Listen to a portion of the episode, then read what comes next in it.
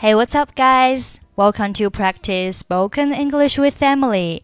欢迎收听和 Emily 一起练口语，我是 Emily。当对方很难过或者失意的时候，该如何表示支持他呢？我们可以用 "I'm here for you." I'm here for you. 如果你想告诉失意的对方，可以找你诉苦或者帮忙，可以说。 I'll be there for you. I'll be there for you. 如果你想告诉对方，只要一通电话就可以找到你，你可以说，I'm just a phone call away. I'm just a phone call away.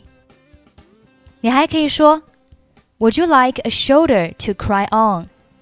你需要借我的肩膀用一下吗？Would you like a shoulder to cry on?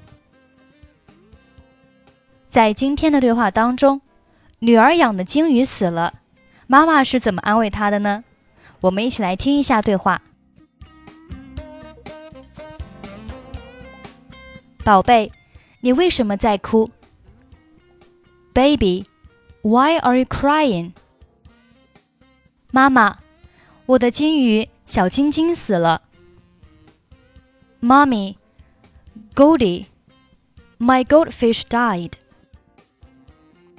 哦，真令人难过，亲爱的，有我陪着你。Oh, that's so sad. I'm here for you, darling.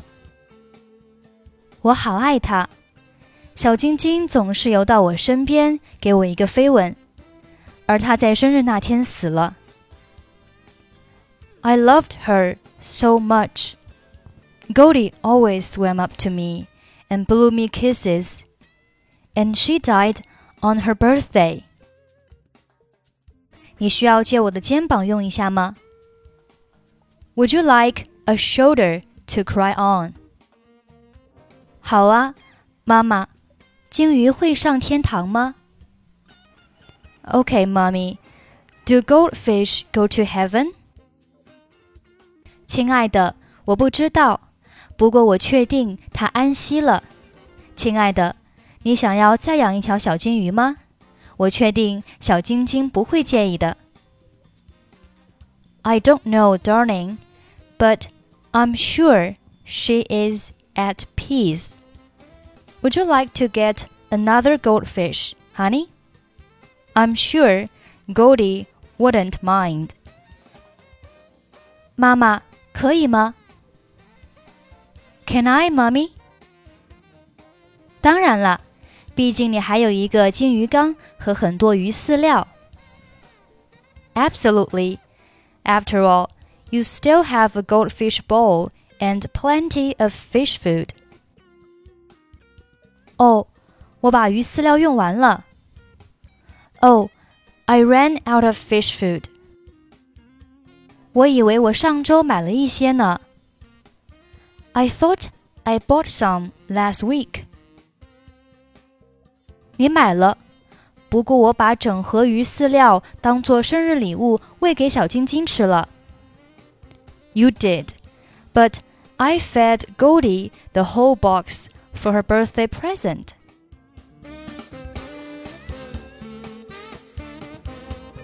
'Baby, why are you crying? Mommy, Goldie, my goldfish died. Oh, that's so sad. I'm here for you, darling. I loved her so much. Goldie always swam up to me and blew me kisses, and she died on her birthday. Would you like a shoulder to cry on? Okay, Mummy. Do goldfish go to heaven? I don't know, darling, but I'm sure she's at peace. Would you like to get another goldfish, honey?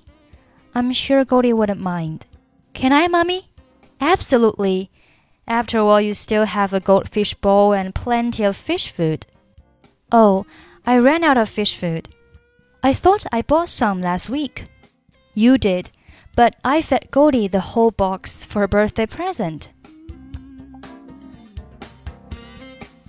Okay, that's pretty much for today. 如果您想参与本期节目的跟读版本以及语音打分，欢迎您关注我们的微信公众号“英语主播 Emily”。 在公众号里回复“节目”两个字就可以加入。I'm Emily, I'll see you next time. 拜拜